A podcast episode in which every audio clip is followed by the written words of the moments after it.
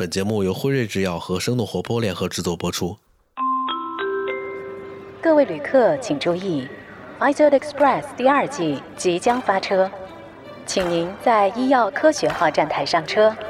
祝您旅途愉快！欢迎来到 f i z o n Express，稍后将有来自医药世界的特别乘客与您一路同行，请记得用你的好奇心与他们交换科学背后的故事。请您放松心情，与我们一同开启不可思议的医药科学之旅。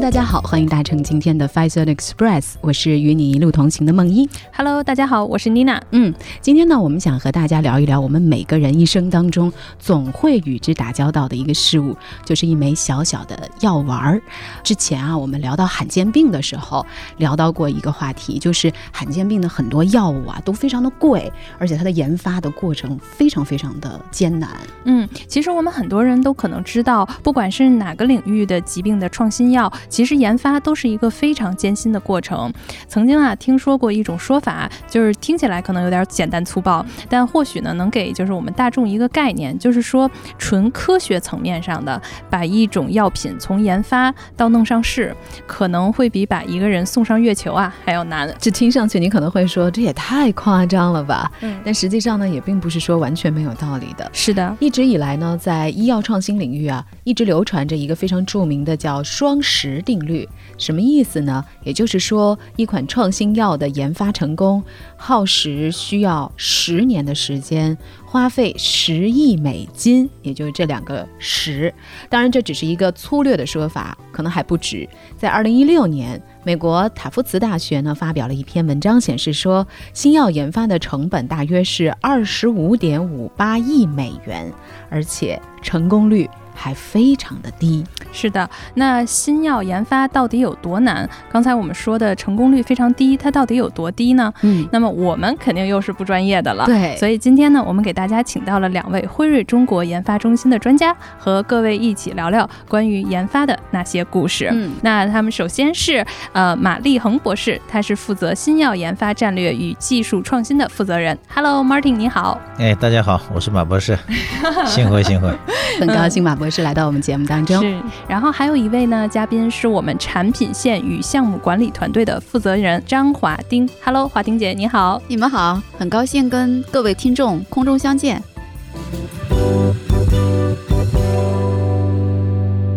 那首先，要不然我们来先了解了解两位的过往的一个背景。好的，嗯，好，那我们就先问华丁姐吧，女士优先。好呀，好呀。呃，我其实是学这个生物工程，在九十年代，就我上大学那会儿，生物还是非常就是新兴的一个科学。呃，因为大家可能知道，就是说我们在那段时间其实已经涌现出来很多的这种呃蛋白类的药物或者是单抗的药物。呃，所以也非常幸运，就是说从毕业的第一份工作就加入到。这个药企当中，呃，然后就一直走到现在。呃，我是这个部门是在我们的这个呃临床研发部门，呃，那么我在这个整体的这个临床开发部门里边，我们这个部门主要会去在一开始的时候，大家一起去评估这个项目对于呃来到中国，那么它的这个价值呃是什么样的？比如说我们中国是不是有呃这一类疾病的一些呃未被满足的需求？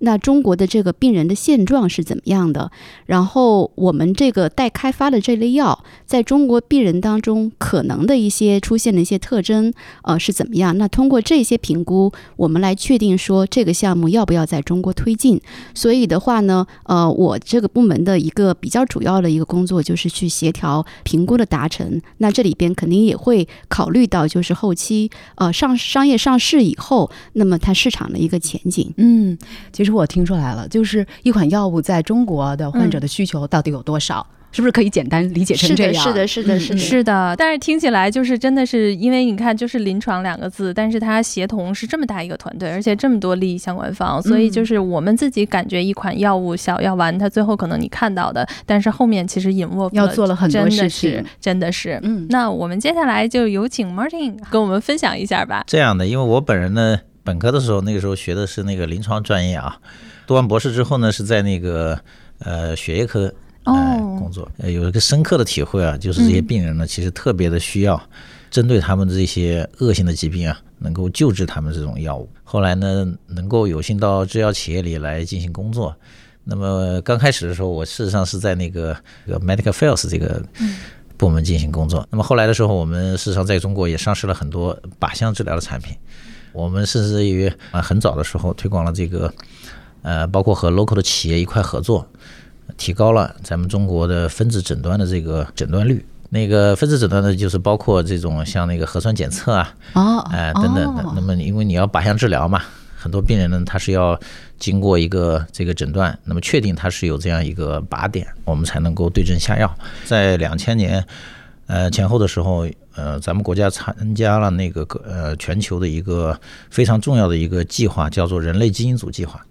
那么参加这个基因组计划之后呢，咱们中国在呃全世界的这个包括这个分子方面的这个研究水平啊，得到了一个非常大的提升。那么在那个之后呢，我们事实上呢，在国内，尤其是在疾病领域里面，肿瘤基因的这种检测的普及率，事实上呢是非常得益于我们一些新来的药物对这个市场上的一个推动。是，刚才我听啊，两位一边说，然后我自己就一边在记，然后从开始这个呃华丁姐说的有蛋白类的，然后包括是单抗类的，到后面其实马博说的像这种就是靶向治疗的药物啊，就感觉就跨了好几个时代了。对，所以这真的是一会儿要好好聊聊，就是我们人类真的是经历了什么样子的一些这种历程，然后包括药物研发，它有没有一些就是我们现在老爱几点零几点零嘛，那这个药物研发走过的路线又是什么样的路线呢？对。呃，这是也是一个非常大的一个话题啊。事实上，人类的那个疾病的克服啊，事实上经过了一个非常漫长的过程。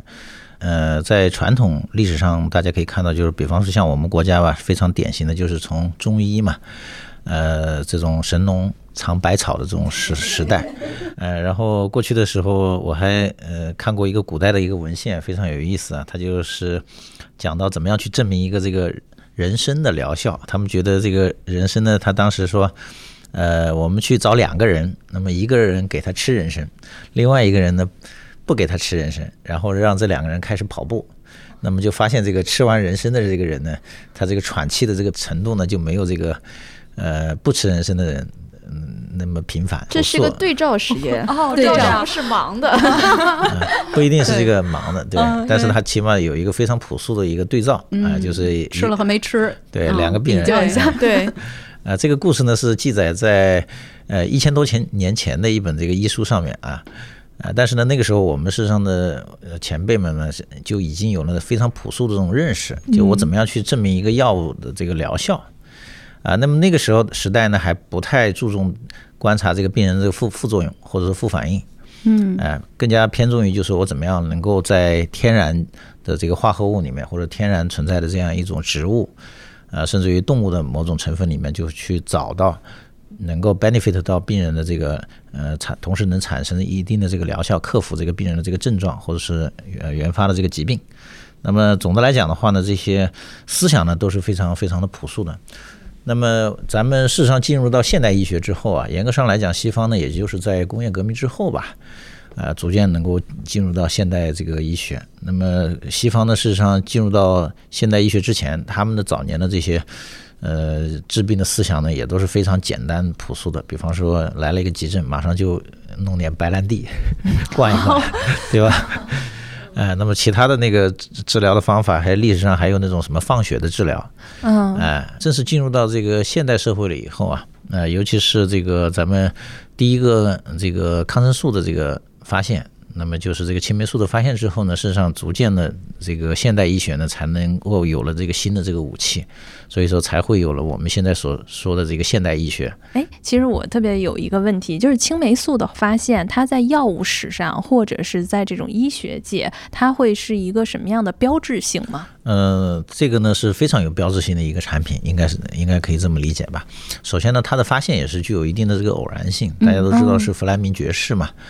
呃，当时在做这个细菌培养实验的时候，哎，突然发现，哎，有一块它就不长这个细菌在那个培养皿上面。那么后来发现这个青霉，青霉能够产生这个这个青霉素，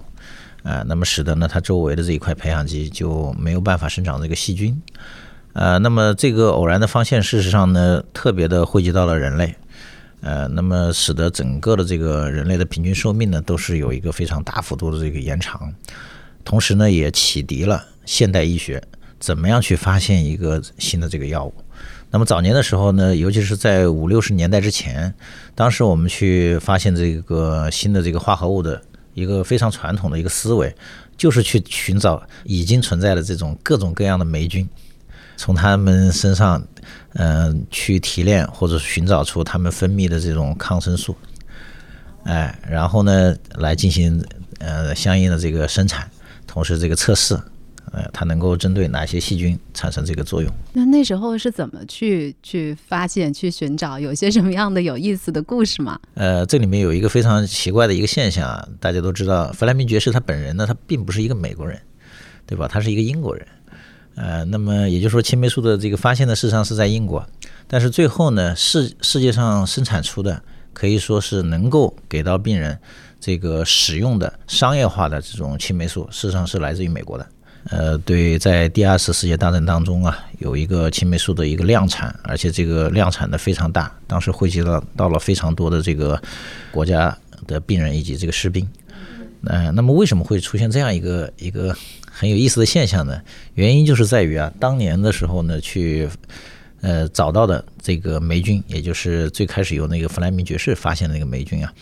它事实上和后来生产青霉素这个霉菌已经不是同一个种属了。哦，哎，为什么呢？因为当年最考早的那个霉菌的种啊，它的那个产量并不是很高。也就是说，它并不能够产生出足够多的这种青霉素，它无法量产，是吗？对，我们经常讲的有一个说法是，青霉素是多少多少单位嘛，那么这个单位数呢还不够，哎，不足够，所以呢就没有办法进行这个量产。那么后来呢，在二战期间的时候，呃，英国的有三位科学家就带着当年的这个菌株呢，就到了美国，到了美国，他们觉得这是一个非常有前途的一个产品，啊，特别的能够帮助到。病人克服各种各样的这个细菌的感染，所以那个时候呢，就找到了美国的很多的这种医药公司，看看有没有可能把它这个青霉素呢从这个青霉里面量产出来。那么后来呢，在美国的科学家，包括美国的很多制药工业界的这个人呢，就积极的投身到这个研发和这个开发当中。呃，所以我们经常现在讲 CMC。所以事实上，当年的时候，这个 CMC 是非常重要的。这是什么意思啊？嗯，CMC 其实就说是药学，对吧？就是说这个药我们知道，就是是可以呃，在这个病人上当中是有效的。但是呢，就是说你这个药你怎么样能够让它非常稳定的生产出来，然后同时也以一个相对比较经济的方式生产出来。嗯，因为就是说。这个如果是这个药是非常呃难以生产的，那可能你也没有办法解决很多人的这样的一个需要。嗯嗯嗯，所以这个药学其实是呃非常重要的，对这个医药。开发这一块来讲，就除了这个药本身，我们知道它是有一定作用。那么，就像刚才马博讲到的，就是青霉素是一个例子。但是，其实，在很多的这种小分子药或者是大分子药，我们其实，在大概的一个机制，就是有一定的这个线索之后，其实对这个分子要做很多的一些改良。那改良就可能就是说，比如说我增加它的一些个呃水溶性。或者是我增加它的一些稳定性，然后我增加它的一些产量，因为只有做到这些以后，然后你这个药才能有可能说我是可以大规模呃非常保质保量的生产，然后呃这个造福于呃所有的这个需要这些药的病人们。嗯，是的，呃，确实当时呢，我们公司呢就事实上在这个青霉素的生产过程当中啊，就演绎了一个非常呃这个传奇的故事，对的。呃，可以说这个重要性啊，不亚于当年的这个弗莱明爵士对青霉素本身的这个发现。发现，为什么呢？首先呢，他们找到了一个菌株，哎，而且这个菌株呢是一个，嗯，能够产生一个高浓度的，呃，大量的青霉素的这样一个菌株，哎，那么就替代掉了最开始他们发现的那个菌株，也就是说，后来生产这个青霉素的就不是当年最原始的那个菌株了。嗯，这是一个过程。另外。大家知道，就是那个青霉的生长啊，事实上和那个培养皿的那个表面积是有一定关系的。表面积一定要越大，那么产量就会越高。那么这样就有一个限制是什么呢？你在工厂环境里面，你很难做一个很大面积的这样一个培养皿。是对的，它不像我们实实验室里面就是一个小小的盘子，对吧？那么后来呢，关键是问题在哪里呢？就是为什么辉瑞呢能够承接这个历史的重任啊？是因为非常关键的技术，叫做生灌发酵技术。哎、什么叫生灌发酵技术呢？就是说它可以去生产这个青梅，它并不一定要取决于这个表面皿的面积，它可以在那个比较深度的这个培养基里面，哎，面发酵罐里面也可以来生产这个青霉。当年的时候，为什么会有这样一个技术呢？还有一个前传，啊，这个前传呢，也也是一个 CMC 当年的时候一个非常经典的故事，就是咱们公司之前的一个食品方面的有关的产品，就是柠檬酸。嗯嗯哎，很多汽水里面的一种非常重要的这个添加剂嘛。生产柠檬酸的时候，当时有一个突破性的一个技术的发明，就是这个生灌发酵技术。嗯，生那么使得历史上呢，咱们这个柠檬酸的这个产量得到一个非常大的提升，它的那个生产成本啊，极大的有一个下降。那么这样的话呢，后来为什么 Pfizer 承接了这样一个历史的重任来生产青霉素，也跟这个事情是有关系的。嗯，所以呢，机会呢总是偏爱这个有准备的人。是，当然后来的时候，呃，主要是正好的是历经二战嘛，很多的病人的士兵的感染的出现。那么后来呢，Pfizer 呢也承接了另外一个历史责任，就是把这个技术呢无偿的，当时分享给了美国的很多的其他的制药企业，那么大家共同来进行这个药物的生产，嗯。嗯啊，那么同时呢，可以使得在短时间之内突破自己一家公司的产能的限制嘛，嗯，惠及到更多的这个病人。是。对，所以我们也都听说过一种说法，说青霉素和其他抗生素实际上是创造了现代医学奇迹的奇迹，因为它不仅仅扭转了二战时期当时盟国的战局，它拯救了成千上万人的生命，而且呢，我们也看到资料显示说，因为在战后呢，抗生素得到了更加广泛的应用，它的诞生也让整个世界人类的平均寿命提高了十五年以上。所以说，真的是一个划时代的发现了。是，这是一个格局吧，新的一个，嗯，是的，其实刚才我们的两位专家一开始也提到了一些，比如说像生物药、生物制品，那这一类的药物感觉发展是越来越快了。那么像生物药的出现和应用，有一些什么样的契机？呃，那么早年的时候呢，事实上好多药物都是小分子的嘛，大家知道，就是要靠从天然的这个物质里面去提取的，或者说是人工合成的这种小分子，对吧？那么生物制品呢，事实上不是特别的多。那么除了有一部分的这个疫苗以外，是可以大家可以认为是生物制品，但是真正能够治疗人类疾病的这种生物制品还不是特别的多。我们刚刚念大学的时候，那个时候我就深刻的，当时还是九十年代初的时候，啊、当时有一位教授呢就跟我们讲呢，能不能做一个聪明导弹？什么意思？呃所谓的聪明导弹呢，就是说，呃，通过这个，呃因为大家知道抗体和抗原之间的这种结合呢，它是有特异性的。如果我们能够设计一个抗体，同时呢，把一个药物呢跟这个抗体之间进行这样一个结合之后呢，打到人体里面，那么这个抗体呢就能够带着这个药物到它我们想让它去的那个地方去结合到那个靶点上面。所以这个思想呢，事实上在很早的时候就已经有了。呃，那么最开始的时候呢，很多的初创公司那个时候就已经开始进行相应的这个尝试了。那么在肿瘤里面呢，当时有淋巴瘤的产品，还有这个女性的这个乳腺癌方面的产品，那么都是最早的一批里面得到这个突破的。那它和其他的这个药物治疗的方法的优越性在哪里啊？呃，相当多的一些优越性吧。首先就体现在这个疗效方面，呃，能够使得过去对化药、化学治疗不是很敏感的一些瘤种啊，就起到一个非常好的一个帮助，这是一块。另外的一块呢，就是尤其是在药物安全方面，那病人呢，因为通过靶向治疗，那么其他的副作用呢就会相应的比较少，呃，因为只有有这个靶点的这个组织和细胞，才能够募集到或者说吸引到足够多的这个抗体。结合到他们身上。所以说，现在抗体类的药物为什么也是靶向治疗药物里面一个 非常大的一类，也是正是这个原因。我个人觉得啊，就是尤其是在九十年代之后吧，整个全球的药物研发事实上进入到了一个大时代的一个新的一个格局的变化。那么其中呢，互联网为这个行业里面事实上带来了一个巨大的这个冲击和这个机遇啊。早年的时候，事实上你我们要去全球啊，同时开展这种多中心的、三期的随机对照的这种临床研究，呃，是非常非常困难的。啊，事实上呢，现在呢有了互联网的帮助，我们可以在全球多个国家、不同地区同时进行呃很多的这个药物实验。看到同一个药物，不同的这个人种、不同国家的这种病人，看他们这个疗效，咱们中国也能够有一个非常好的一个机会，尤其在两千年之后，我们大踏步的好多的这个临床研究能够在中国开展，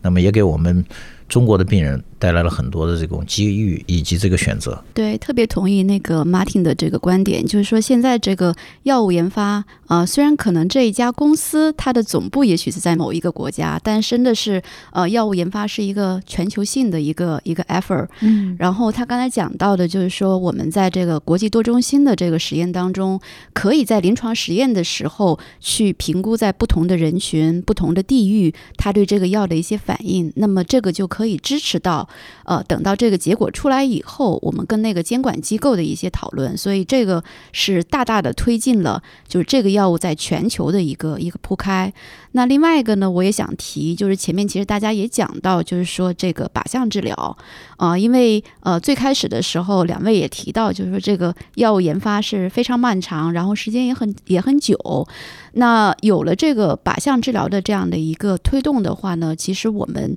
在呃这个。进程的过程当中，可以更加就是从呃这个数据本身去看什么样的一个患者人群可能是最适合于这类药物的。那么我们在做实验的时候，也可以通过一些手段，就是我在这一个主要的人群当中去做实验。那这样的话，一个是我的成功的这个概率也比较高，可能我上市的这个时间也比较快。所以的话呢，我觉得就是说，呃，这个科学的进步就是一个是把这个。呃，临床实验和药物研发推到这个全世界的一个范畴。那么另外一个呢，也可以使使我们就是特别精准的找到可能对这类药物最有效，同时呢，这个安全性可能相对于这个呃这个效率来讲会比较能够容忍的这部分人群。是的，因为药物的它的这个评价，尤其是上市的这个评价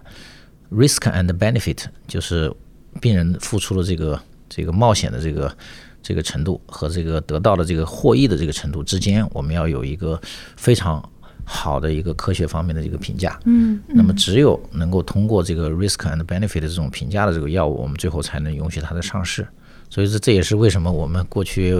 评价这个药物的研发的这个投资啊都是巨大的。原因呢，就是在于有相当多的药物呢没有证明它有足够的疗效，在研发过程当中呢它失败了。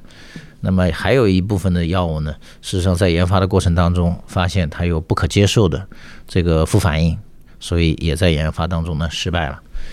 那么最近呢，我我我跟华丁呢还讨论过，咱们尤其是在过去十年，二零一一年到二零二零年这一段时间，全球的这个药物研发的成功率的问题。凡是进入到人体的这个实验的这种药物，嗯，那且不说就是在临床前啊就已经失败的那些药物啊。那么，即使它进入到人体研究了以后，一直到它最后能够获批上市，那目前来看的话，只有百分之七点九左右，那就是百分之九十几都是失败的。对的，所以说这就是为什么制药企业呢，在投资每一个康胖它这个临床研究的时候，事实上都是冒着巨大的这个风险的，因为有这个投资失败的风险。